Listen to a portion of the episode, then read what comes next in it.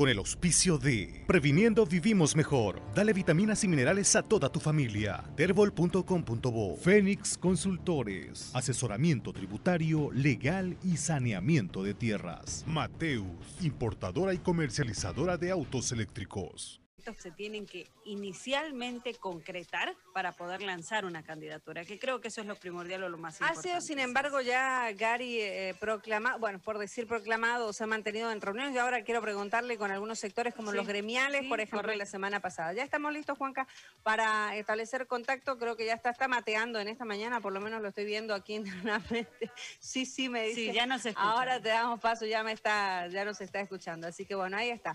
Saludamos a, a Gary en esta mañana. Gary, ¿cómo estás? Bienvenido aquí al programa. Estamos con Carolina en esta mañana. Decime si estamos en transmisión simultánea para que nos pongamos más bonitas. No, ustedes no necesitan ponerse más bonitas. Siempre están bonitas. ¿Cómo están? más bonitas, dije, ¿no? ¿Más? ¿Se puede? No, no creo. No creo, no creo. Vamos a hacer magia. no, lindo verlas, lindo verlas a las dos este, en, esta mañana y estamos en simultáneo, ustedes aquí en la radio y yo en la radio de ustedes. Un saludo para, para su audiencia y principalmente el cariño y el respeto y la admiración a ambas. Un saludo para su mamá. Que sé gracias, Te está escuchando en esta mañana y ella también. Mucho cariño a vos y nosotros le mandamos saludos a la señora Raquelita también, a tu papá, a, bueno, a la familia. En realidad. somos, a ver, generaciones de familias de trabajo, creo, ¿no? Y en la radio principalmente. Así que bueno, ahora conversando con vos por esta nueva faceta, que vamos a ver si, si, si se da, mira tu cara, este, si se da y vos nos vas a decir, ¿sos precandidato, sos candidato? ¿Cómo surge esto de, de Gary Áñez a la alcaldía? En realidad yo tengo un espacio en la radio desde hace unos cinco años donde yo le abro el micrófono a la gente y la gente se ha venido quejando de todo y y, lo vamos matizando con música y conversamos y traemos a las autoridades y, tratamos de ser un medio que eh, le lleve ¿no? Eh, la voz de la gente a la autoridad. En ese marco me propusieron una reunión el jueves pasado eh, a la noche. Yo les propuse a ellos ir bien temprano porque mi papá iba a recibir un reconocimiento de Blooming en una, en una cena en el Hard. Entonces yo tenía que asistir. Eh, en ese marco la reunión se hizo a las 7 de la noche y ellos querían eh, una visión sobre la ciudad y yo les, planteaba que hagamos en realidad una, una, cuestión a la inversa, que ellos me digan lo que, lo que, lo que les pasaba en sus distritos. Eh, la reunión inicialmente iba a ser de, de 100 dirigentes y terminó siendo casi de 200. Esto derivó en que yo tome nota de las cuestiones y después haga una, una lectura mm, muy periodística, digamos, de lo que en realidad permitía o no, desde el marco legal, la acción de la, de la alcaldía en relación al individuo, en relación al ciudadano. Y eh, uno de los líderes de uno de los distritos pide la palabra cuando ya estábamos cerrando el acto, este, y él en ese momento eh, me levanta la mano y, el, auditorio grita alcalde, alcalde. Y, yo solamente después vuelvo a tomar el micrófono y les digo, eh, pero hay un pequeño, gran problema, no tengo partido y no tengo plata. desde, ese, desde ese marco, si ustedes este, van a ser los protagonistas, yo acepto, pero con el compromiso de ustedes. Y en ese marco este, me ha dado la tarea ese grupo de dirigentes de buscar una, una agrupación, una sigla política, porque hay una limitante dentro del, marco democrático que uno no puede presentarse como ciudadano solito, ¿no? Tiene que ser llevado por un partido político. Así que en ese, desde el jueves hasta ahora nos hemos abocado a esa tarea que hasta el momento ha sido infructuosa. Estamos viendo imágenes de cuando le levantan la mano y bueno, es como usted dice y comienzan, ¿no? Que, ya una, una proclamación de alguna manera pero también usted se, reunió em, con, con, algunos otros sectores. Eh, ¿Cómo ha ido avanzando esto que surge así de, una manera muy espontánea?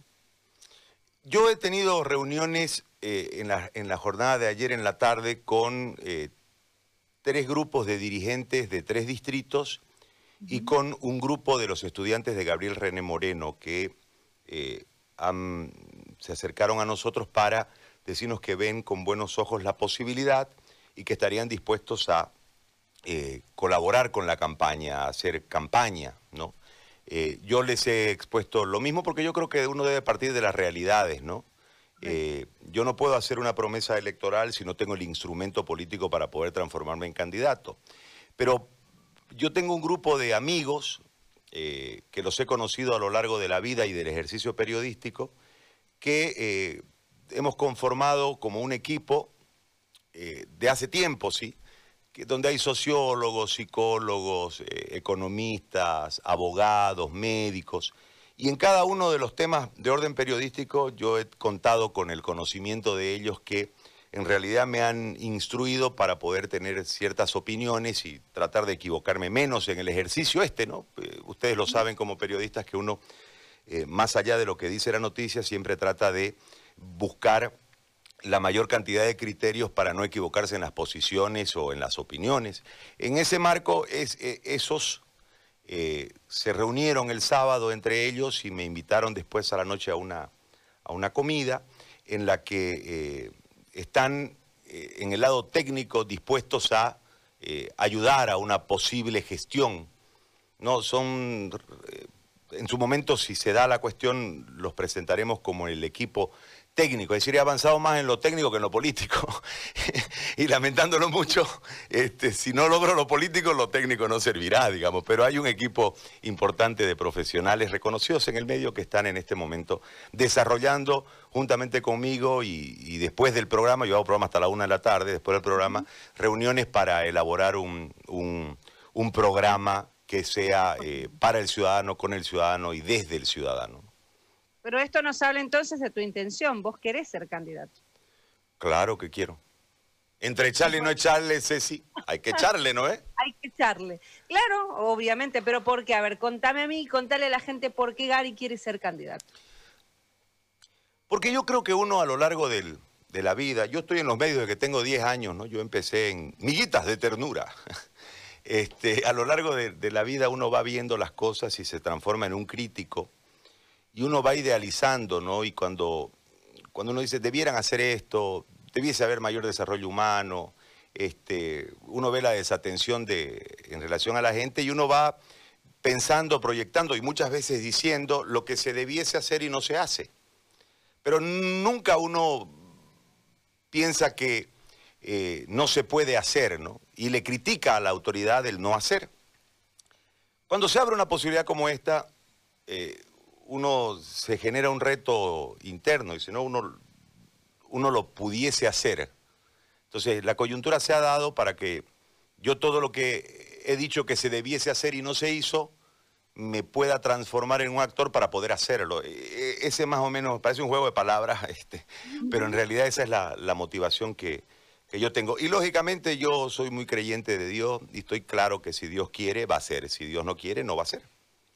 Es como alguien dice, y en familia nosotros lo decimos, no, claro, cuando las puertas se van abriendo uno tiene una intención y uno ve que las puertas se abren y no hay piedras en el camino, ¿no? Viste que todo confluye para que se dé, bueno, hay que, como vos decís, hay que echarle, pero si no, obviamente uno dice, hasta aquí nomás llego en esta intención, claro. Y en este sentido, Gary, este, obviamente, como, como él dice, no, hay que echarle, pero eh, mucha de la gente que lo ha seguido desde esos 10 años, eh, cuando usted arrancaba en los medios y demás, dice, ¿Por qué Gary? ¿Por qué este, en este momento de su vida, si es tan buen periodista, si nos encanta escucharlo todos los días, ¿por qué se va a prestar a lo político? Porque vio que no tenemos una buena imagen de los políticos y es real, o sea, esto no se puede cambiar. Y al final de cuentas, como usted dice, está proyectando un plan de trabajo eh, para el ciudadano, hacia el ciudadano y con el ciudadano.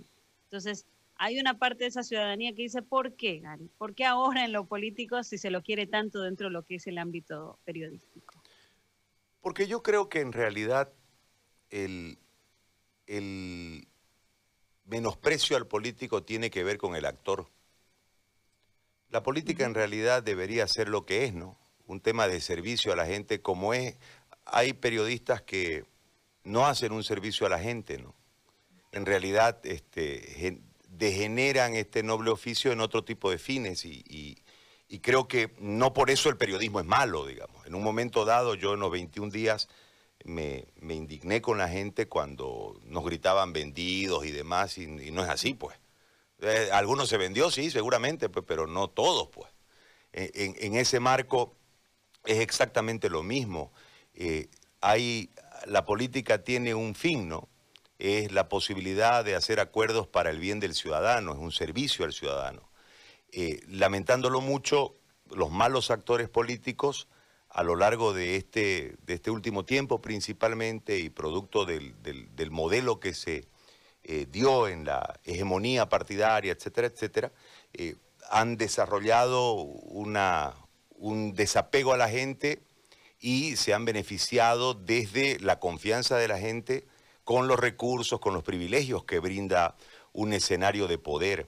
Eh, en ese marco yo creo que uno debe tener claramente el por qué quiere eh, o intenta o, busca la posibilidad de ser algo más que un periodista. Eh, de todos modos, yo simplemente tengo una, una sola cuestión en, mi, en mi cabeza y en mi corazón que está marcada desde un principio.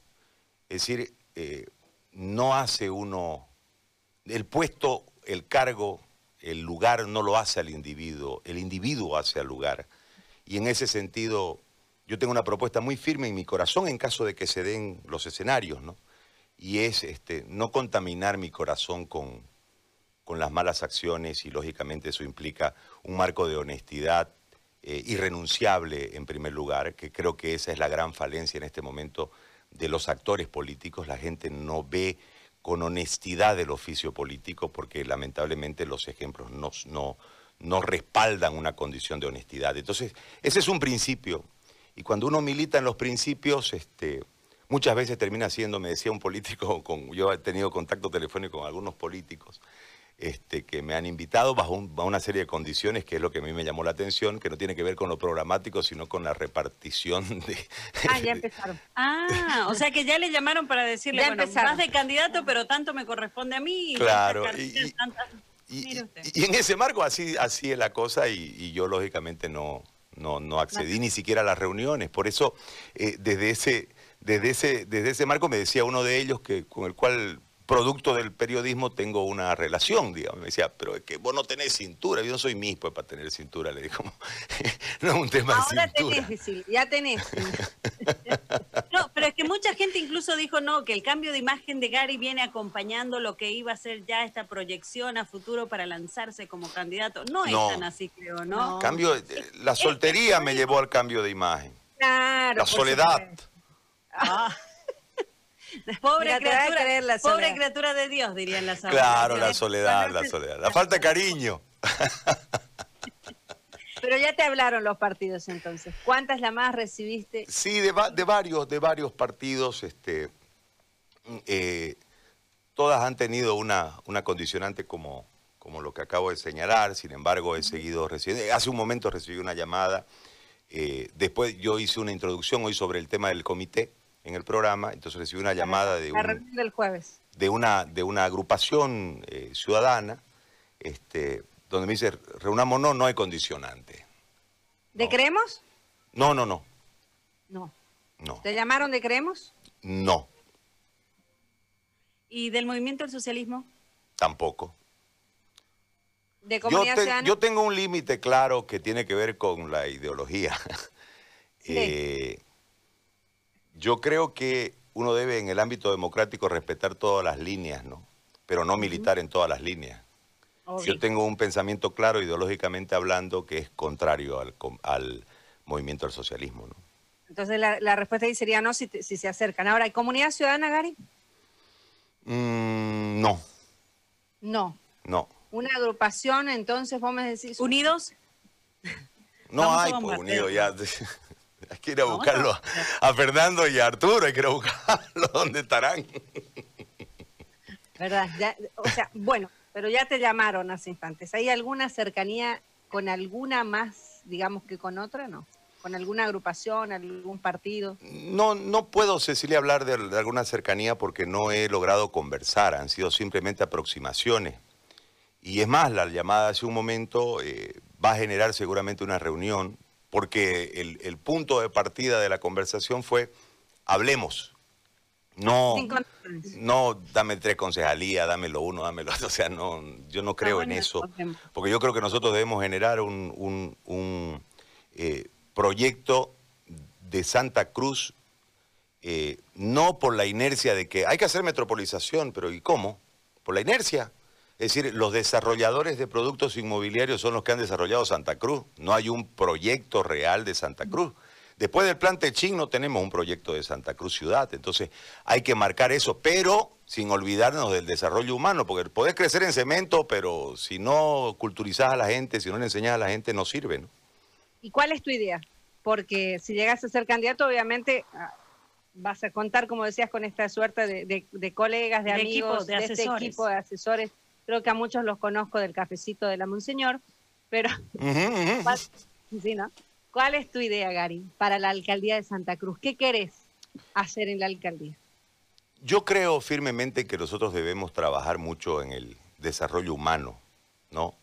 Eh, en generar desde el municipio empresas municipales que te puedan generar fuentes laborales, la descentralización distrital debe ser una realidad y no un discurso.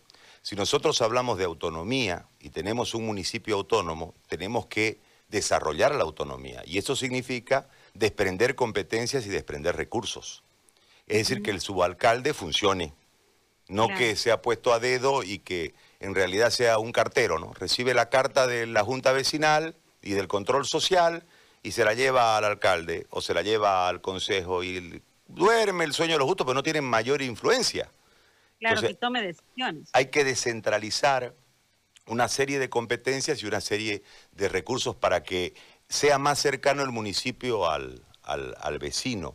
Pero yo creo en este trabajo que hasta el día sábado, eh, en, el, en, el, marco presupuestario y en el marco legal, voy a tener el, programa que va a tener básicamente, según lo que hemos venido trabajando anoche precisamente, este, unos eh, cinco pilares que no tienen que ver con simplemente la pavimentación, porque la pavimentación debe ser parte de la ejecución simplemente. Lo que tenemos que desarrollar es una planificación general para que vos acordate, Cecilia, en un momento nosotros tiramos el grito al cielo como periodistas con la cieguita, ¿no? Sí. Bueno, ah, hoy hay cieguita por todos lados. Entonces, eso habla de una falta de planificación. ¿Y qué tiene que ver eso? El desarrollador inmobiliario, que está bien, se ve beneficiado porque compra lote, urbaniza y el municipio falta. Entonces, ¿qué necesidad hay para el ciudadano? Ninguna. Eso beneficia al político, que seguramente debe generarse un monto desde ahí, y al dueño, al desarrollador inmobiliario que está generando una urbanización. O sea, esto es al revés. Tenemos que planificar para avanzar. Pero eso es un tema que ya debe ser una obviedad, es decir, hacer pavimento es una obviedad en una urbe que intenta crecer y que intenta eh, transformarse en una metrópolis juntamente con los municipios que nos, que nos, rodean. Entonces, esas son cosas que deben ser obvias. Por eso yo creo que hasta el sábado, si siguen trabajando con el mismo entusiasmo estos muchachos, este, hasta el sábado vamos a terminar de consolidar el, proyecto y el plan que obviamente eh, tendremos la posibilidad seguramente de explicarlo. Pero si es hasta el sábado, nos damos cuenta entonces de que sí, esto es este, eh, de alguna manera un equipo de trabajo. Esto va en serio. Sí, o sea, se está proyectando ya incluso hasta dentro de eh, dentro del marco del calendario electoral, o sea, van a cumplir con la propuesta, proyecto y demás. Por aquí nos decían de que lo que se ve es la convicción de trabajar por la sociedad de parte de Gary, es uno de los mensajes que nos llega. Y sí, eh, creo que, parte mucho de, lo que él mencionaba, el hecho de que eh, ha tenido oportunidad a lo largo de estos años de conocer la problemática de la sociedad de, primera mano. Y creo que eso es lo mejor, eh, nutrirnos de esa información de parte del ciudadano, porque cuando uno no es político, creo que la visión es completamente diferente, y más cuando no tenés un interés de por medio, ¿no? Aquí el interés debería ser Santa Cruz, y, Gary ha sido muy crítico con, con, varios de los actuales protagonistas. Hablamos de quienes están en la alcaldía, de quienes están en la gobernación, porque sí lo ha sido. Eh, ¿No cree de que va a tener muchos anticuerpos con esta, con esta precandidatura? Es parte del escenario, lamentándolo mucho, la guerra sucia, ¿no? Mm. Eh, pero yo tengo una, una facilidad Y lo, lo planteo así desde ese término, porque en realidad con todos los posibles competidores dentro del escenario político que hoy el deber muestra en una gráfica, mm. este, yo tengo una diferencia sustancial y muy potente. Ellos ya fueron, yo no fui nunca. Entonces, ellos tienen... Esta es tu ventaja. Claro, ellos tienen un escenario que deberán justificar, pues. Porque si yo manejé 20 años la comuna, 14 años la comuna, y recibí, porque el beneficio económico que fue parte de la campaña contra el MAS, no solamente lo recibió el gobierno central, pues también lo recibieron los municipios, las universidades y el gobierno departamental. O sea, esa bonanza económica nos mostró una diferencia, tampoco.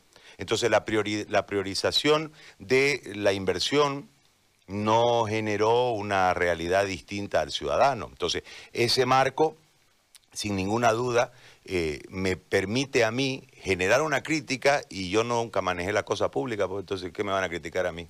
Que era gordo y me enflaquecí. O sea, no hay más, digamos, que criticar. No, no se preocupe que los haters ya comenzaron. ¿no? Es como digo, aquí no, no le damos contento a todos. Y creo que este, eh, eso es lo bonito de Santa Cruz. Tenemos una diversidad increíble, entonces no le vamos a caer siempre bien a todos, pero lo primordial es trabajar para dejar un buen legado que creo... Eh, ¿Qué dice la familia de esto, Gary? Hablando del legado. Mi papá tiene los temores normales en relación a, a, la, a la repercusión y al ataque. Obviamente a la familia le duele, pero yo he sido atacado desde antes, digamos, ¿no? Entonces, a la familia le duele, pero en realidad mi padre entiende que esto es así, pues. Y eh, en ese marco, la única consideración eh, que él me hizo eh, en su momento es que no me olvide que de Dios no se escapa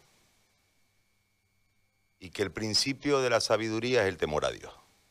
Entonces, si yo tengo como controlador al hacedor de todo, no va a haber sitio donde me esconda, ¿no ve? Entonces, lo que no pueda hacer de luz eh, en, la luz pública, no lo debo hacer. Lo que tenga que hacer escondidas, no lo debo hacer. Ese es el consejo de, de mi padre en este marco y lógicamente el apoyo de, mi familia con los temores lógicos de Sisi, con los marcos siempre de, la hermana menor, ¿no? que yo tengo una relación muy estrecha con, con Sisi, con Jorge, y eso ha, generado esos temores precisamente desde los embates de esta guerra sucia que lamentablemente es parte del escenario político preeleccionario siempre. ¿no? Pero estoy segura que te van a apoyar, totalmente, porque son así, ustedes, muy unidos. Claro, si no, me, si no me apoyaba mi familia, imagínate si no vota mi familia por mí. me tengo que ir a, mi casa. Después va a hacer un recuento. ¿Cuántos votos depende de la cantidad de familiares? Ahí tiene que tiquear y ver quién es. Claro, no, vota ni su mamá por ese candidato, muchachos, sino ¿eh? no, estaban recibiendo muchos mensajes y la gente dice es tiempo de cambio, está bien Gary, Gary sabe lo que quiere la gente. Bueno, yo creo que te ganaste ese lugar, obviamente, desde los medios, especialmente en este último tiempo, Gary, desde el programa de la radio, donde, como vos decís, le abriste el micrófono a la gente, a la población, para que diga lo que siente y, escuche, obviamente, la autoridad si quiere escuchar, ¿no? Mm. Pero por lo menos la gente te ha tenido ese espacio, efectivamente, para, para decir lo que siente, lo que quiere y, cómo ha visto todo este, este cambio político, porque hemos tenido un ida y vuelta político impresionante en este último año. Si no funciona esta elección, ¿Las intenciones de ser candidato van para una próxima elección? No creo. Porque yo creo que en realidad si no funciona en esta elección, eh, la gente, la gente no te ve como lo que vos crees que podés proyectar y uno debe entender lo que quiere la gente. No, no abrazaría yo una carrera política, por lo menos lo que veo hoy, ¿no? No te, los coletazos del destino son parte de la planificación que uno hace, que es el coletazo del destino, lo ponen uno, a uno en otro carril, pero yo creo que es esta, ¿no? Y si la gente nos acompaña, si eh, el, proyecto les gusta, si la proyección que nosotros queremos brindar de 30 años a Santa Cruz eh, le gusta a la gente y vota por esa opción, este, tampoco será que yo no, no, no me veo haciendo política. Tengo 45 años, Cecilia, soy relativamente joven. Eh, no me veo a los 60 años haciendo política. No, no me parece. Creo que uno debe dar. Yo he criticado tanto el hecho de que no se da paso a las nuevas generaciones. Fíjate lo que ha pasado con las ausencias de liderazgo, producto de que los caudillismos terminan ahuyentando a, las, a, los, a los potables. Entonces, este, no sería coherente con, con lo que yo he venido criticando a lo largo del tiempo. Mantenerse en una carrera política simplemente por el hecho de ser, ¿no? O sea que tu idea es llegar a la alcaldía estos próximos cinco años y después dar paso a una siguiente generación. Sin duda, sin duda. Porque yo creo que nosotros tenemos aquí, yo ayer estuve con los chicos de la universidad. Sí, de la Gabriel. Me encantó un chico, debe tener 22 años. Eh, en un momento se, se exaltó y gritó y todo, y uno de ellos, no le falta el respeto. Y digo, no me está faltando el respeto, está siendo vehemente, déjalo. Entonces, vos ves ahí un carácter eh, de, abandono. O sea, él, reclamaba por su distrito que estaba abandonado, que no sé qué, y renegaba y, se exaltaba, era su forma de comunicarse, sin entrar a la falta de respeto. Yo creo que en eso, yo creo que hay, de esos deben haber un montón, pues que tienen derecho y que la clase política lamentablemente no les permite el acceso, porque solo se ven entre ellos, ¿no? Las posibilidades las ven solo entre ellos, no lo ven en la gente. Gary, vos decías hace instantes que una de tus ventajas es que nunca estuviste en la administración pública, pero también puede ser una desventaja si lo miras desde el otro lado. Muchas, bueno, el político, si finalmente terminas de ingresar, digamos, en este terreno, en los próximos días te van a decir, pero no le entiende a la administración pública, pero nunca ha estado. Una cosa es que criticar y estar del otro lado y otra es estar adentro. ¿Cuál es tu respuesta a esto? Si fueran eficientes, no tuviese respuesta pero han sido desastrosos administrando los recursos. Todo, no se salva nadie. No se salva nadie. ¿Crees en candidaturas de unidad? Creo que la unidad debe partir desde lo programático, no desde la repartición de, los escenarios de poder. Y creo que están irrespetando al comité cívico al llevarlo institucionalmente a que sea un escenario de eh, acuerdo político. ¿No debería entonces el comité convocar esta reunión del jueves? No está para eso el comité. El comité ¿Pero quién debería Yo coincido con vos. El comité está para otras cosas. El comité es un tema de principio, es un tema de eh, luchar por los, las reivindicaciones regionales, lo ha venido haciendo don Ramón Darío Gutiérrez, no fundó el comité para esto. Eh, que acuerden los políticos, está correcto, es parte de la vida, pero ¿por qué tienen que ir a ponerle un manto cívico a una acción política? No es correcto están arriesgando la institucionalidad, la credibilidad y la historia del comité en ese evento. Y es que es eso lo que se, eh, se habló recientemente, ¿no? Hay que cuidar la institucionalidad del Comité Pro Santa Cruz. Pero para otro tipo de luchas, no para el tema político. Pero el tinte político ya viene desde la época en la que comenzaron este, a apoyar al candidato de Creemos, que después se lanza como candidato. Ya pero no, era candidato en ese momento, era presidente cívico. Pero ya de ahí ya no se revirtió esto. lamentablemente su acción de pasar obviamente a lo político es lo que este, eh, de alguna manera eh, lo transformó transforma un, poco el ente cívico, pero después yo creo que está tiempo todavía el comité de, de, cambiar esta situación, Gary. Entonces, pero volviendo al tema de la unidad, ¿vos crees que debería haber candidaturas, vos decís desde lo programático, pero el movimiento del socialismo tiene una presencia no fuerte, pero sí importante, digamos, ¿no? En el departamento de Santa Cruz lo ha demostrado en esta reciente elección. Creo que por eso va el pedido de unidad, ¿no? Para no que no existan tantas candidaturas. Pero hay una mala lectura de los escenarios en ese sentido, ¿no? Yo creo que primero hay que respetar el principio democrático de, que, todos tienen derecho. De que todo tiene derecho, todo ciudadano tiene derecho a transformarse en elegible. No, ese es un principio que no debe, no debe coartarse porque si no, vamos en Cuba hay elecciones, ¿no? Pero de un solo partido. Entonces, ellos dicen esto es democrático. No, no es democrático, porque no hay oportunidades para que otros pensamientos, otras ideologías, otros modelos puedan entrar en la consideración de la gente. Pero por el otro lado, si vos ves el escenario político, eh, hubo ocho candidaturas en el último, eh, en la última elección, ¿no? Terminaron cinco corriendo y la gente votó por tres. Si va al escenario del municipio, hubo más. Y la gente terminó votando por tres opciones. Votó por UCS, votó por PERS y votó por el MAS. O sea, en realidad la gente a la hora de votar no es que... La que reduce. No es como que tirando con escopeta, no es que lo tira para todos lados el voto, lo, centraliza en su preferencia. Ahora, eh, ¿es contra el MAS el tema o es contra el sistema? Eso es lo que nosotros tenemos que ver. Es decir... ¿Y vos qué opinás? Yo creo que es contra, el, contra el sistema. Ok. Porque nosotros tenemos claro que el centralismo es el rival y estuvo el MAS, estuvo este, estuvo el otro, están todos ahí y el centralismo, estuvo demócratas en el poder y el centralismo fue también parte del escenario. O sea, nosotros tenemos que transformar esa cuestión. Ahora, hay un tema que tiene que ser de lectura política muy, muy, muy, muy eh, delicada, ¿no? quirúrgica, y es el hecho de que hay un porcentaje de la población boliviana que expresó su voto con el 45% que no ve al socialismo como un modelo en Bolivia. Ese 45% debe ser representado.